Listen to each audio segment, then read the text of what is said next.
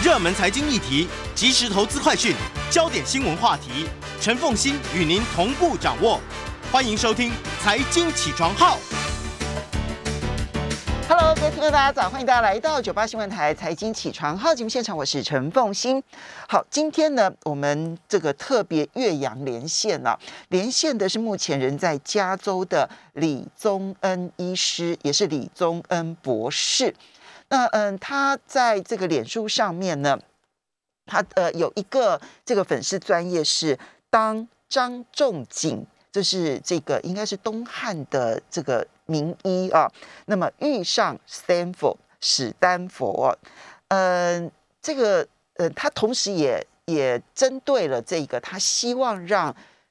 用科学思维，然后来发展中医这件事情，能够有更大的影响力。所以呢，嗯，最近呢也也出版了这一本《当张仲景遇上史丹佛》。那我非常高兴能够访问李宗恩李博士，也是李宗恩李医师。嗯，李医师早，主持人、各位听众朋友，大家好，也非常欢迎 YouTube 的朋友们一起来收看直播。那么，呃，李博士，其实你的前面的求学生涯，说穿了就是，就是，就是，就是可恶的学霸生涯这样子。哈，没有了，开始 客气了。啊，高中毕业之后保送上台大物理系，啊，因为那时候。要发展基础科学嘛，好，所以只有四个基础科学可以选择最资优的学生，可以用保送的方式上上台大。你是保送进入台大物理系的，然后呢，在大学的时候还可以拿一个朱金武超导材料科学奖学金。那时候台湾觉得发展超导是台湾非常重要的一个工程，哈，好，然后去哈佛大学等于是游历好的一段期间，然后呢。毕业了之后拿到两个全额奖学金，一个是哈佛，一个是 Stanford。然后你选择的是念 Stanford，然后就直接四年半完成硕士跟博士。之后你就在戏谷担任工程师，其实在念博士的时候就担任工程师。然后呢，也成立了公司，也是投资人。你的人生其实就是一个标准的戏谷科技人。你怎么会变成中医师呢？呃，就是正在戏股在转型时候，我变成了投资人。从自己开公司卖掉以后，变成投资人之后，我父亲得到了肝癌。嗯，他人在台湾，那他带我们就请呃医生来帮忙啊。那这个时候我开始觉得说，应该要多少了解一下，因为以前对医学没有什么兴趣嘛，就是科技人啊，然后后来变成投资人，都在这个这个要么是工程，要么是商业上面去深入啊。那就想说，那既然来念书还可以的话，应该做一些研究，了解一下爸爸怎么治疗。那就就一件事情导致另外一件事情。那西医的治疗，呃，先不管有没有效，而是他的逻辑判断上，我觉得有一些瑕疵，让我更期望能够找到不一样的解决方法。那因缘际会遇到了我的中医老师倪海霞老师。嗯，那这个刚开始是半信半疑，甚至说是根本不相信中医，因为科技人嘛。中医这个古老的东西不是很相信，可是哎，真的，那个病人的病例摆在前面，我也跟这些病人去谈治疗前治疗后，那就很有兴趣的学习，就一步一步为了帮帮把也好，为了科学上的一个好奇也好，就越陷越深，就不务正业，就慢慢慢慢转到这这中医这一块来了。嗯，所以你真正成为中医师大概是哪一年的事情？大概十年前，这真的因为。一开始，在我学超过十年了，但是前面一开始因为没有执照嘛，不能行医。嗯，那学的时候是为了爸爸的事情啊。那当然也因为就是学了一些以后，也会有点手痒啊，亲朋好友会来找我看病啊。那慢慢的有点小点名气的时候，老师跟我讲说，你你为了推广中医啊，不管你是不是真的要转中医，应该拿一个政府发的执照。那加州是有发，加州叫中医针灸师执照。对。那要念一个硕士，加州其实还蛮严的，必须要念一个中医硕士才可以去考到。那那既然为了要推展，那就试试看嘛。反正念书对我来讲应该还可以。那时候就是就是就等于说上班之余啦，就不是真的辞掉工作，是上班之余然后去念书，然后后来考一个执照。考完执照之后，才算是真的变成有在比较正轨的看诊。一开始还花比较多的心思在一个高科技这一块，那就慢慢慢慢就那一块。因为看诊的病人的要求越来越多嘛，那那也也觉得一些病人挺可怜的，也很想帮忙，那就时间越花越多了，就慢慢慢慢转到这一块了。好，所以你既有这个加州的针灸中医执照，然后同时也有 NCCAOM 美国国家针灸及东方医学认证委员会的认证，所以就是所有的这些，它是两个不，对，它是两个不一样的组织啊。你像加州其实是看加州，可是其他州很多是看另外一个叫呃用中文讲叫全国执照。哦，所以你现在就是在美国全国其实都是可以呃中医行医，而且是可以针灸的。呃呃，说是说全国应该是三四十个州啦，有些州是没有州法，它就是你不需要执照，你就去像阿拉斯加，应该是阿斯加斯，应该是你你就做吧，没有人来管。那有在管的话，我想这两张执照是是包括应该是所有的美国可以可以行中医的部分。好，嗯，李博士，其实因为你自己是这个 Stanford 的这个博士的这个身份，而且你其实在戏谷工作了相当长的一段时间，你也有相当的成绩。后来转为投资人，你还去念了加州伯克莱大学的这个 MBA。反正你现在要做什么事情，你就先去念一个学学位出来就是了。嗯，那。嗯，所以对你来说，科学思维是一件非常重要的一件事情啊。但是呢，中医这件事情啊，它就像张清瑞代代校长他所说的，中医有很多事情是知道的不知道，就是说，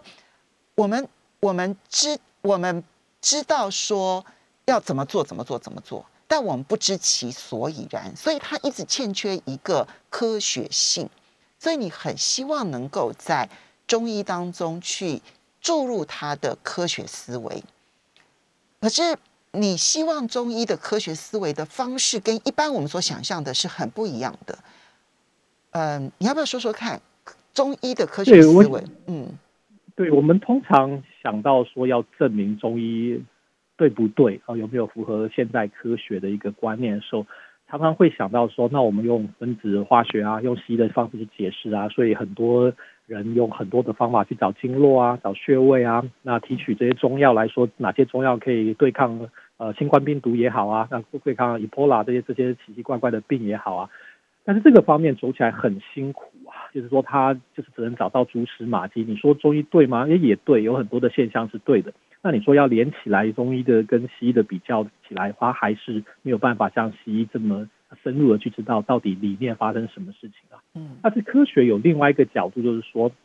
它是一种验证的过程嘛。我们去观察事情哦，不管你说物理学观观天象也好啊，观星星也好啊，那么那个苹果掉到地上打到了牛顿的头，他觉得哎，为什么会有这样的事情啊？那这个过程之中，他从大量的观察，然后从观察之后推出一个一个规律出来。哦，苹果都是往下的，那它的重量跟它的距离有什么变化？他去。做很多的观察，很多实验，找到了一些规律之后，他把规律提出来，然后再用这些规律去看未来发生什么事情。那你苹果掉下来，那橘子会不会掉下来？橘子当然也会掉到地上啊。那那掉的速度跟你想不想一样？然后那如果这样的话，月亮绕地球是不是也会照这些轨道的方式？那它就可以推测出来。那推测出来，如果被验证到说哦，这原来是对的，实际上这就是科学的方法。那中医其实，如果你先不要问这些这些准则，这些中医认为这些五行也好啊，这些这些生理学、病理学，《黄帝内经》讲的生理学啊，比如说《伤伤寒杂病论》，东汉张仲景啊先师张这个呃《伤寒杂病论》里面提到的病理学也好啊，你先不要问他原来怎么想想出来，怎么找到的，你先拿来用哦，就是我们先知道说哦，这些理学。就那个牛顿定律，一二三四的定律，你开始也不知道它怎么来的，直到说牛顿当初想出来的，他怎么去做实验，我们也不知道。但是你先拿来用，然后拿来去观察，你能不能改变，能不能预测未来？如果可以，而且重复性很高，实际上它就是一个科学的方法。嗯，所以在美国，其实在就全世界有叫做 evidence-based medicine，就是所谓的以证据来解释的医学。那越来越多现在的病啊，没有办法从很细小的。方式来解释啊，比如说高血压、糖尿病到底要怎么解决，心脏病怎么解决，它只能在很细小中有一些概概概念而已。可是它很多时候要去真的病人上观察，比如说为什么吃红肉哦，或者不吃红肉，吃这些这些高蛋胆胆固醇的食物对人有没有坏处？很多并不是在实验室做，而是在大量的观察，那再得出的结论，这个所谓证据以证据为根据的一种医学。那其实中医你可以说是这样来。所以所谓的科学思维，其实就回到在我们所有的一切都不知道的情况之下，你要先假设，然后验证，验证之后去修改假设，然后之后再去验证，最后得出来那个实证的结果，其实就是一个从假设到追求实证结果的一个科学过程而已。对，那我们举一个例子啊，就大家会觉得哦，这个好像听起来有点奇怪。嗯，大家知道前几年前，AlphaGo 啊这家公司出了这个 AlphaGo。出了一个这个人工智能去下围棋嘛？那这个是第一次，我们讲西洋棋啊、象棋都有人电脑下过下赢人啊，这是第一次围棋这么复杂的东西，竟然下赢了全世界所有高手。对，韩国棋王的历史，对，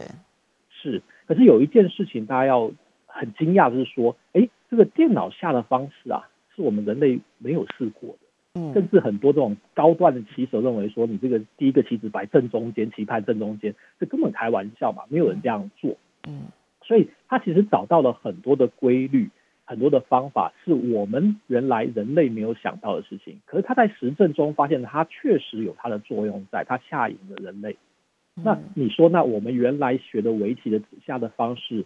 就是所有的知识吗？显然不是嘛。他找到一些东西，我们不知道他怎么找到，因为人工智能是没有办法，现在的这个什么 machine learning 的机械学习哈，没有办法知道它背后是为什么想出来，因为他用一大堆数据去找它的规律嘛。他找出来，他只告诉你说，哦，就这样下你可以赢。那他并没有告诉你为什么，你只要自己再去做研究。可他确实他拿来用后，这个是有用的。那就我们就把它比喻说，比如说我们原来西医的很多的观念，很多的这些研究是人类本来就知道的这个下围棋的方式。今天突然有人拿两本古书从地地上挖出来也好，从山洞里蹦出来的也好，我们先不管它。一本叫《黄帝内经》，一本叫做《伤寒杂病论》。哎，对他告诉你这些准则，就好像 AlphaGo 告诉你说，哎，你可以这样下围棋哦，其实这样比较高端哦。那你去试试看。那实际上。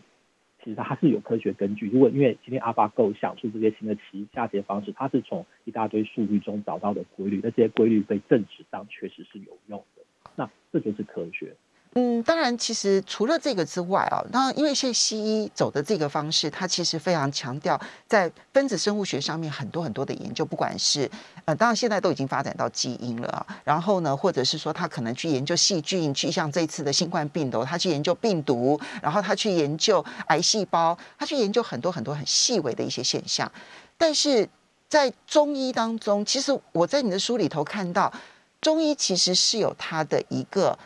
病理学的，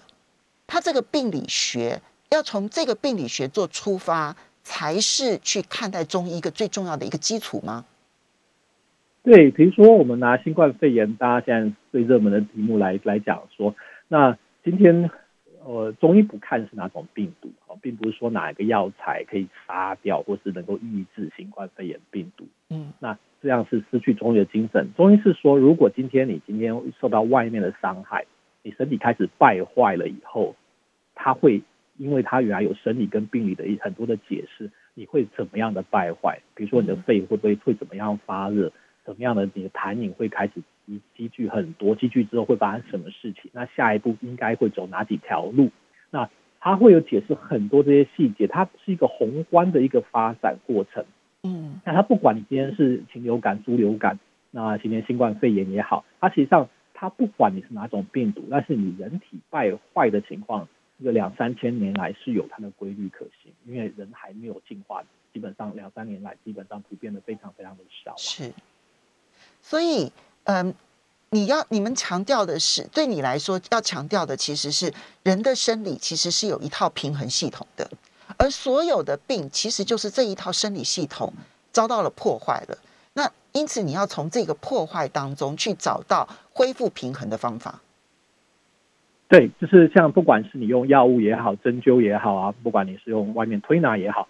实际上就想办法把人回到他原来该有的状态啊。那那很多时候，那其实也慢慢跟西医可以接连起来。比如说，你在病毒在你身体之中，它其实上会很快就死亡嘛，但它死亡前会复制很多啊。它今天自己死掉前复制很多。如果你的环境，你的身体。体内的平衡不适合它复制的话，那它实际上就没办法大量增长嘛。那其实这跟现在所有的就是这个 remdesivir 这个这个这个制造新冠肺炎的压制新冠肺炎的药物，其实上是类似的想法。只是说它是从整个身体的环境而来，而不是说就是有某一种药物打断某一个化学链接，所以这个微观下是怎么做？因为那种方式的话，你换了一个病毒，换了一个化学链接就没用了。嗯，所以这就回到了，就是为什么明明新冠病毒其实是人类遭遇的新病毒啊，虽然它在地球上面可能很多，但是进入到人类这个物种，其实就是这这一次新冠新冠疫情的这个事情。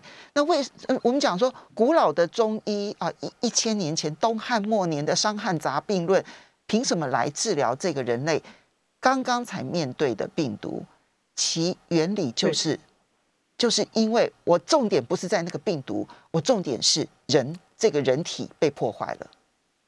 是是那我们第一，因为我们去年呢，一呃大陆刚刚开始，前年大大前年底发生新冠嘛，然后开始传播，在一月在中国算正式爆发，我们就已经介入治疗。当然你说没有真的治好以前，当然心里还是会有个疙瘩嘛。到底我们以前的，虽然我自己治过很多禽流感、猪流感非常非常严重的肺炎，都依照同样的准则呃救回来了，而且后来也没有后遗症。可是你新的新的来讲，也是考验我们的信心啊。那那时候一月底我们就已经有重症，很快六天就转阴的案例，然后在中国已经拍，央视也拍了电视，呃，那个短剧短短评了，来来宣扬这件事情。然后去年也央视也访问过，就是说那时候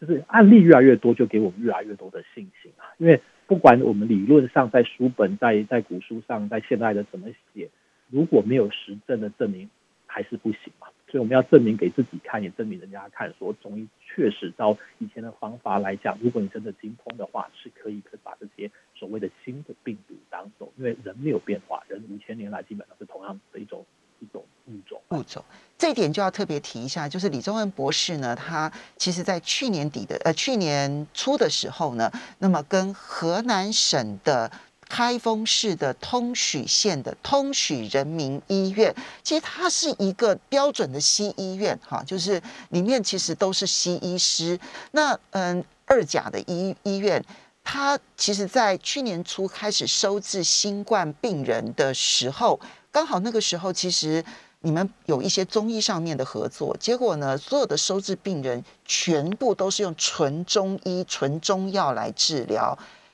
那所有的病人全部被治愈，包括重症的病人全部治愈，而且通许人民医院，因为你给了一个通方，而这个通方使得他们所有的这一些工作人员没有一个人感染新冠病毒。这件事情，这件事情应该很震撼，有震撼到你吗？还是你觉得本来就应该理所当然？嗯，没有啦，就想就是遇到了，就虽然我们觉得应该可以真的成功，可是你真的有案子真的被证实之后，当然还是很感动，因为发现我们花那么多钱学的东西被真的拿来用了，真的可以成功，是还是挺感动的啦。所以就是今天不管我们遇到什么什么病，就算以前看过再多。每一个病人都是新的病例，都有它独特性啊，所以每一次都还是要战战兢兢去面对一个新的病人，所以就是说不能说我们就说他今天我一定这样做就可以有用，我们还是要很小心。包括现在的新的德尔塔变种，到底中医能不能再继续迎战？那目前来讲，我认为是可以，可是还没有足够的多的病例来证明中医是不是一定百分之百打得赢德尔塔。但是我现在到我们来看，应该是没有问题。好，所以呢，我们稍微休息一下，等一下进一段广告之后呢。回来就要请教一下李中医李博士啊，其实这里面就要从嗯这一次治疗新冠肺炎呢，你就可以看出来中医在治疗的过程当中跟西医有很大不同的科学思维。我们要休息一下。欢迎大家回到九八新闻台财经起床号节目现场，我是陈凤欣。在我们线上的呢是现在远在加州的李宗恩李博士，他也是李医师啊。他是念完了中医，然后确实有考到中医执照，但是他之前的所有的工作其实就是一个科技公司的创办人，然后呢还是科技公司的投资人，细股投资人。那他每每做一件事情，他一定会。先把那那一个领域当中要念的书先把它念完哈，就所以这是一个学霸型的一位这个呃拥有强大好奇心的专家，这这点其实很让人感动哈。那呃李博士，我们刚刚提到说你在河南省这个嗯通许人民医院。当时跟他们合作哈。那当然这里面其实前面的准备是很是因缘际会，因为那边成立了一个中医研究，然后呢，这个时候呢，所以那边的西医师是有经过一些些中医训练的。好，在这种情况之下，你才能够岳阳跟他们合作。啊，在合作的过程当中啊，就发现说，像西医我们会觉得投放一个药物对抗病毒，然后就解决问题了，好像就能解决问题。但中医的治疗是不一样的，它要必须按照不同的病程，然后在病人不同的体质之下，给予的是不同的药方，所以它没有一个。一个药方打遍天下这件事情，李博士是呃对呃，我不知道这样讲是不是？你要不要跟大家解释一下？对，然后先回到通许啊，然后通许县人民医院，实际上他们因缘际会之前成立一个研究中中心，要学习中医啊，所谓就是跟去向学习金方中医啊，他们利用我老师的那些教材来学习。那我很荣幸的，其实我是他们的总指导吧。他们特地从美国请我过去，然后跟他们讲解。那有几位比较学习好的，也是这次带领抗疫的几位主治医生，就变成算是我的学生哦，直接的学生。其他是比较间接的学生。那这些直接的学生在之前就常常会跟我联络，在讨论其他的东西、其他的病例啊，其他的问题。那他们大概学习了一年半左右，正好遇到了武汉爆发这个新冠肺炎。那因为他们很担心，因为其实蛮多的河南的人到武汉去工作，武汉毕竟是大城市，他们知道一定会传出来，因为封城没有用，很多人就跑掉了。嗯，所以他们在还没有发生接到病例之前，我们就开始要就是就是岳阳在讨论这些，遇到怎么办？那时候遇到一个最大的呃一个一个线索也好，一个困境也好，就是在武汉已经被证明，现在所有的西药是没有用处的。嗯。甚至会造成更大的问题，所以那时候我们就决定说，他们就听我的话，决定说我们用中医来治疗，因为他们其实以前也用过纯中医的方法治疗，呃，治疗过禽流感、猪流感这些重症的病患。OK，所以就往这个方向走，那就很成功，那其实病例非常快，然后就开始有效，然后转的情况很好，所以这个是呃，就是运气算是不错了。但是确实像主持人讲的，他每一位病人。都有他特异性，就要加加减减那之所以所谓通方哈，并不是说这通方是什么特效药。不管我们在这个这个清肺排毒汤，大概是中国目前最认可的一个通方。那其实跟我们的病例非常有关，是我们病例上交给中医药管理局，要国家中医药管理局跟卫健委的情况下，有一些因缘际会而发展出来的。那但是就是通方，就是像古时候大家看那个，应该看古古古代连续剧也好啊。那为什么那个大家这个瘟疫发生啦？那大很多人很惨啊。那朝廷为什么的官员为什么煮一大锅汤放在路边，然后每个难民过来就挖一个汤给你大家喝啊？嗯，这个是没有办法的办法嘛。因为你医疗资源不足啊，那怎么办？那那只好想一个觉得说对大部分的人可能有点作用的人，作用大家就医生就拼命想，那太医拼命想说哪一个方可能哪种组合可能对呃一半以上的病人有效。那你至少先把能救的先稳定下来，那至少这样子会有一些人，可能有一半三分之一的人到一半，甚至三分之的人开始转好，你就不用管他了。另外三分之一的人开始哎没有效果，那甚至转坏，那个时候你可以用你比较多的资源去专心在这个比较重的转坏的这一块，那就是所谓的通方的一个概念，并不是说通方就是一个西药也好，这是一个特殊的中中中医的特别特效药也好，每个人吃都好。而是在没有办法之下，先挡住第一线呐。所以这样听起来，那个通方的，就我们讲基础概念，其实跟打疫苗的基础概念几乎类似。哎，它其实也是一个大数据，就是大部分人可能适用，可是它一定会有少部分人还是会在感染。其实这个时候就会说这个疫苗有效。那通方这个概念不也就是如此了吗？有点像，它应该是说，它先把你的体内的某些事情先调回来，比如说。这一次，这我们做 SARS 跟这一次非典跟这一次新冠做一个比较，大家知道这个新新冠其实是呃是非典的第二代嘛，你可以说它变种也好，或是出了什么问题也好，那它是很像，可是，在临床表现很不一样。那非典那时候，很多人是肺就干掉了，嗯，整个纤维化，没有精液啦，就可能干掉，好像烧掉一样。那这一次的新冠确实有这样的病人，可是大部分死亡的病人是被呛死的，嗯，是肺里面太多。水，痰太多，很粘稠啊，卡死在那边。那今天如果你开始遇到这些病例，你刚开始是针对像我们在通许是针对那些病人开的方嘛，嗯。可是我们发现，哎，这些病人都有一些共通性哦，就是开始肺津液开始累积啊，开始越来越浓稠啊，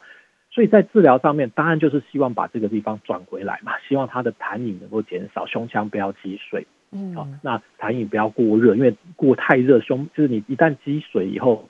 大家觉得积水会变冷，可是，在肺不太一样，是说等于是你的津液没有在运作，那等于是说它它没有办法把你肺冷却，那。肺就会开始发热，因为你上半部开始变得很热，下半部积水照样积。那你怎么去应对这种复杂的情况的时候，你就想出一个大概的方向，认为对这样的能够避免这件事情发生。那有些人吃的可能太强了，他其实不需要，可是至少不会有太大的伤害。有些人不太够，可是至少让他不要那么快转坏，那他自己就有办法有点时间来为他自己而打仗嘛。那所以我们实际上通方出来是为了这个这样子。我们设计通方是为了避免病人变得重症啊。实际上，这个很重要的一点是，轻症其实不用治嘛。轻症全世界百分之八十五的轻症跟无症状病人，实际上是两个礼拜自己会好。那重点就是说，你怎么把中中间这一块让它避免它变成重症？那重症希望把它救回来，至少有一个大的比例，它可以拉回来。那他最后虽然他可能咳得很凶，啊，可能在床上躺了两个礼拜，可是至少他希望他不要进到进入这个 ICU 这个急诊急诊的这个这个。重症病房里面。所以通方看起来很重要，因为它等于是中间有一个筛检，可以降低医疗资资源上面的这一个阻阻塞啊。那么，可是问题是呢，你还特别提到，这也是中医呢特别跟西医很不一样。西医会觉得一颗药丸好像可以打遍天下，但是你这边要特别提醒的是，其实中医的通方。它其实跟当地的环境影响都是非常的大，所以现在大陆虽然认可的通方是清肺排毒汤跟莲花清瘟，但事实上它有地缘环境上面的的因素在。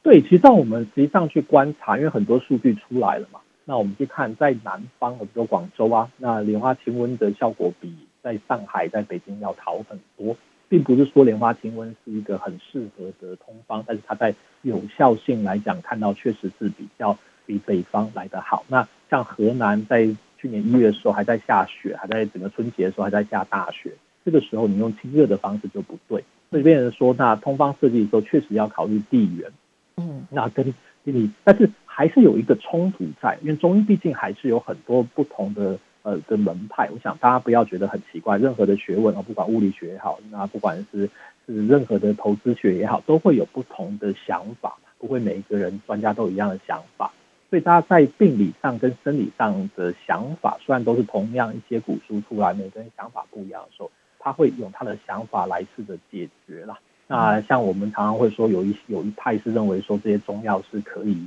杀掉病毒，或是避免病毒成长啊，所以就是找呃哪一个。药哪一个中药哦？这么多中药，找哪一个药可能对新冠病毒可以医治？那哪一个药可以对这个这个非典可以医治？那这个我们就比较不认同哦。但是但是不管怎么样，有不同的学派，它会有不一样。所以你看莲花清瘟跟呃这个清肺排毒汤，实际上很明显是两个不同学派的一个一个产物吧。所以它既有不同学派的产物，当然嗯那个那个后后面我们会去谈中药这件事情，但是呢。它其实跟地呃环境上面也是有很大的关系，因为广东比较湿热。可是如果这样说起来的话，那台湾因为也曾经研究出新冠一号啊，我曾经看到你有写文章提到说，这个清冠一号，你认为有一些基本学理上面是有问题的。你并不赞成在台湾使用这样子的通方。对我们，我想不太适合直接批评新冠一号，毕竟大家那些医生也很辛苦。那我们拿莲花清瘟好了，毕竟我们台湾电台，我们来来批评中中国的莲花清瘟好了。我想两个医理很像。他他，我们后来事后查了很多，不只是我们研究，很多的人都在研究。那后来的事后诸葛来看，莲花清瘟有两个问题啊。第一个，它实际上比较是让病人舒服。对他帮助，比如他可能说睡觉啦，咳的少一点，他舒服就可以比较容易治愈嘛。嗯，可是他对转阴哦，从从那个这个核酸检测转阴的过程中，他并没有加速多少，至少跟其他中药比，他并没有加速。嗯，啊，这是一个问题。另外一个问题是说，他并没有让中就是中轻症变到重症的这个几率减少。嗯，那就很那就没有。所以，嗯，对，实际上在我们临床医师看来是说这样子是用处不大，因为你只是让轻症的病人觉得舒服。那还是说有点好处，他舒服，他可以留在家里睡觉也好，吃饭吃的好也好，他的康复还是比你不去帮他还是快。那如果他康复比较快的话，他就传染给别人的几率就小嘛。嗯，他把一个礼拜好，那你如果变三个礼拜好，那就可能更多人被传染。所以你不能说他没有功劳，可是从学理上来讲，跟从真正临床在外面观察来讲，实际上这两个问题是呃用这种所谓的清热解毒的方式，甚至我们甚至说刚才讲的有些药物被认为说这些可以压制新冠肺炎。可以杀死新冠肺炎，这样这不是中医的的学理了。那临床上我们看到这两个问题在中国已经被很明显证明，那有很多的医学研究，那对他们来说是一个很大的事情嘛。专门做了事后诸葛来研究说，那这么多的通方，我想这两个通方是我提到的，然后我们提到的，实际上还有很多，那这两个是最有名的。但是后来在中国呢，国务院后来认证之后，卫健委其实还是以前心肺排毒汤的病例最多，他们几万个病例，然后有效率到九十几 percent，或者是。所以就是说，他们研究还是比较比较多数据。嗯，所以这里面除了牵涉到学派地理上的问题之外，其实刚刚其实呃李医师呢讲到的这一个这个莲花清瘟，它里面有一个最大的问题，就是试图用西医的方式去证明它的科学性的时候呢。这个时候产生了很大的冲突性，那就是试图用里面的药材好像可以杀病毒来解释中医，但事实上这跟中医治疗的科学性是完全不同的。我们稍微休息一下，等一下回来就好好的解释这一块，马上回来。欢迎大家回到九八新闻台财经起床号节目现场，我是陈凤欣，在我们线上的是李宗恩李医师，也是李宗恩博士啊。那么刚刚您呃也非常欢迎 YouTube 的朋友们一起来收看直播。您刚刚特别提到，就是说如果就这个治疗新冠肺炎的通方哈，就两岸其实都有提到的几个通方哈，有名的通方来讲的话，清肺排毒汤其实还是比较比较适合的。那莲花清瘟或者是清冠一号，或者尤其是莲花清瘟，你很清楚的看到。它这里面呢，牵涉到现在呢，在提在谈中医的时候呢，有一个错误的路径，就是用研究药材。那从药材有没有对抗病毒的能力这件事情来解释这个药材能不能够治疗疾病？你认为这个我们听起来，因为我们长期在这个西医的这个环境之下，我们觉得合理，再合理也不过。但是你认为这是一条极为错误的路？对，因为啊，中医不是这样，中医就刚才讲说，他从来不知道病毒嘛。那如果古时候可以治好这些病，它的原理就不是在杀病毒，嗯，它一定有它不一样。你说那青蒿素啊，就因为得了诺贝尔奖，他说哦，我们从青蒿素提出来这个青青蒿提出来青蒿素，所以可以对疟疾有有很大的帮助，是没有错。你可以在某些情况下，有些毕竟它总是化学跟身体反应嘛。是确实有影响，可是它的影响程度跟常常跟我们想的现代的化学的看的观点不见得是一样，因为它改变身体啊。嗯，那这些这些，所以即使这个，但这个是一个很吸引人的部分，因为制药毕竟会变得很方便。如果你把中医的汤方拿来制成一个小药丸，那给几百万人吃，大家都好，但是这是非常迷人的一件事情。所以即使像中国清肺排毒汤，它得到了很很好的回回应，临床上也非常的受到肯定。可是，在你看它疫情慢慢下来之后，他们发突然就觉得说，哎，那我们应该来研究清肺排毒汤啊，看看里面有什么化学成分能不能萃取出来，然后可以卖给全世界。嗯嗯。所以，即使是原来推行清肺排毒的这一群人，还是会觉得说，哎，那如果我们制成药丸，那很可惜，药丸出来的时候，可能跟我们原来的意思是会差很多，因为你是原来是改变身体的。情况让你自己去对抗病毒，让它这个环境不适合成长。那你这个平衡点不是某一味单位药里面的成分，而是整个的组合。而且到底是哪一个化学成分，其实很多时候我们并不知道。嗯，因为可能你看有一百个化学成分，你认为成分最高的那百分比最高的成分是最有效的吗？可能不是，可能那个最后面微不足道的一个成分而造成它的最重要的效果。所以实际上它的它的方法学本来就不是这样。所以你不能说去研究它的在这个生物化学上的药物学的反应是错的，因为大家总是有一个希望，希望有发现新的药，但是实际上是一个很辛苦的方向，而且很有可能把中医它里面的精华丢掉。这也是中国大陆这个二三十年来常常会听到一个叫做废医存药啊，就说啊中医这个落后，我们不需要了。那现在中药，你看古时候书很多中药确实有用啊，那我们是把这古书做的药方也好，药材的解释也好，通通拿出来。那我们做研究，然后做成药物，然后就非常就就不需要中医了，因为中医毕竟这个很落后嘛。那很可惜，这个是在国世界上的药厂做了四十年这一次，所有的药厂，包括 Pfizer 这些这些某这些这些所谓的国际大厂，在这二三十年来，用中药萃取物来研究药物，已经做了非常多的的的金钱啊，人力物力投了非常非常多，但是没有很成功。基本上说，应该说没有任何一个成功啊，只有青蒿素是中国大陆做出来的。这就是啊，牵涉到说，因为现在制药业呢，它是一个非常庞大的产业，所以很明显的看到说，中嗯，看完您这个对于中医诊断的时候，必须要做的这些事情，我的第一个感触就是，嗯，如果你从生技产业的角度来讲，它要变成一个大型的一个产业，几乎是不可能的事情，因为它很牵涉到个人的各式各样的变化。但是你从我们现在讲精准医学的角度来看的话，它反而是对的。可是那个大量大量金钱的诱惑还是存在在那个地方的，那个生计产业。对，是的，嗯。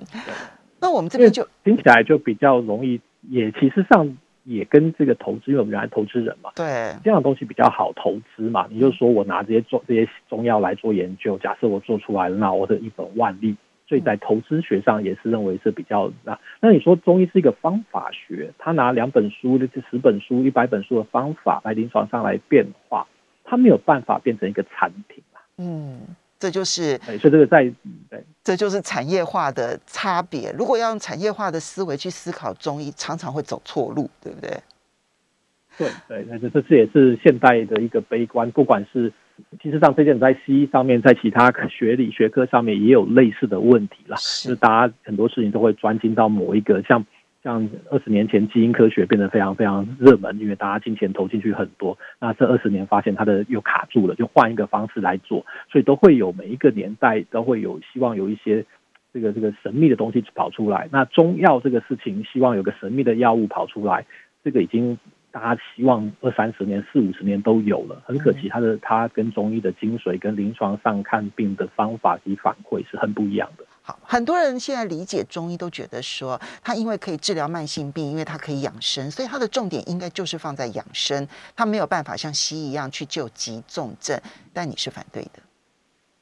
对啊，其实上这个是完全误解中医。我想是呃，我想有很多的原因嘛，这个学派的变化。包括到像西医进入了这个中国以后，是进入亚洲以后，那它可能一个抗生素可以打打票打死一票中医嘛，那就变成它有个自然淘汰的过程。那变成说你没有办法在急重症跟西医对抗的时候，它很大家为了求生啊，这个医中医界就开始往到所谓养生哦，那慢慢直接很简单的东西。所以大家在在网络上，在在微信上也好，在 Line 上面看到很多人发吃这个就对什么有好处，吃那按哪个地方就可以长生不老。实际上它不是中医啊，它是非常非常非常简化的枝微末节。中医是可以做急症重症的救治，我们临床上做了很多，像书语也写了很多。对啊，哎，你连盲肠炎都可以不用割盲肠，然后就完全治疗好。胆结石、肾结石通通可以耶，然后还有甚至于包括了这个心肌梗塞都可以。对，但不能说百分之百，医学不管中医西医都会有它的奇怪的的一些一些病例出现哈，这种没有办法完全控制，但是确实比大家想的要有效很多。包括今新冠肺炎已经送到急诊室了，挂上氧气罩已经出了问题，西医都已经觉得没有用了。我们现在一天左右就让它维持，它已经开始没有问题，六天之内它已经转阴了。嗯，你说这是不是急症救治室？所以很多时候大家认为养生养生是一个部分，但是。大家很多时候就会误解《黄帝内经》的一句话哦，大家可能都听过，听众都听过上工治胃病。我觉得最厉害的医生是治胃病，他治胃病并不是讲养生，他是说在上最厉害的医生，在病人自己完全不知道有任何的疾病的时候，从蛛丝马迹之中找到他未来会有的问题，就从没有病逝感的时候就已经看出来他可能未来要得什么病了。对，就像大家所谓的没无症状新冠肺炎病人，其实我们我自己看了不少，其实我们看都有症状，那病人都说没有，我好好的，啊，可是我被验出来有新冠肺炎啊。实际上我们看是有东西在的，那这就是说他用医院这一句话把中医就往啊认为养生是最重要的。养生很重要，可是一个医学如果不能治疗急重症，它实际上是不能养生的。包括很多人在推销说，我们要每天吃很多的姜，哦，说这样可以养生。可是在临床上看到很多人吃很多像，胃溃疡、子宫大出血都有啊。因为你对对这个急重症才是考验中医对一个医生、临床医生对中医病理生理学上的功力啊。他真的了解之后再推荐养生，那合理。那而不是说你就简单的吃个红豆汤啊，按哪个这个膏肓灸膏肓穴可以治百病，就这样子解释出来，那实际上是没有看过急重症的医生嘛。嗯，当然你并不是排斥西医，终究你是在这个环境里头长大。那你在加州呢？那么也因为治疗了很多病人，反而认识了很多的西医师。你觉得中西医在未来如果要合作，最好的合作模式是什么？我们有很多的讨论啊，但但是在在围观上面要合作是确实是很难，所以我认为以我自己的角度来看，最好的合作一开始是利用西医做治疗前跟治疗后的检测，毕竟这一百年来高科技帮西医在检测上面做得非常好，MRI、CT scan，包括验血啊、验尿，这很多的技术。这些虽然跟中医的诊断方式不一样，那他看他可以做一个很扎实的一个验证。比如说今天送进来病人咳得很凶，你怎么知道他说的是不是新冠肺炎？你做核酸检测，而是那让中医来治疗，治疗好了以后，你你说好，我说好了，没有用啊。病人自己觉得没事，到底有没有真的转阴呢？那如果你能够用西医去证明他确实转阴了，那我们大家都放心嘛。如果他即使过得很好，如果他没有转阴，他会传染给其他人，那也不是医生该让他发生的事情。所以我觉得最好的合作方式，至少从中医的角度看待，是从西医这种这么大型医院，就像通许医院，他们做到在病人治疗前做一个等于说一个指标哦，你就是这样的情况。西医检测，说对，然后治疗好了之后，你就证明给大家看，说确实好了，这样有足够的资料去重新让大家相信中医啊。因为中医最大的一个尴尬是说，我们说病人好了，病人也觉得自己很健康，哎。你没有证据啊，嗯，那就没有办法说服全世界的人。你怎么知道他治好了？就好像，嗯，当时你不管治疗的是胆结石的病人，或者是肾结石的病人哦，或者是这个，嗯，这个盲肠炎的病人，其实后面其实他们再去这个医院做检测的时候，那都是证明说既没有结石，然后也没有发炎了。对，所以就说这个是，但不会每一个，有些病人他就不回去好了，他不回不回，别不想去受罪去检查，但是会有不少的病人为了放心起见，他们去看，然后甚至于因为美国还是有医疗保险的时候，他们去也挺方便的，就是去做个检测。那我们也鼓励他们去，因为这样的话我们的病例会更完整嘛，我们自己也更有信心啊。如果我们想要找一个好医好的中医的话，您的建议是什么？看他临床治疗的情况哦，这个真的是要去打听。只看网络上网红中医非常非常多哦，那讲的很好听，可实际上可能把治疗的实验。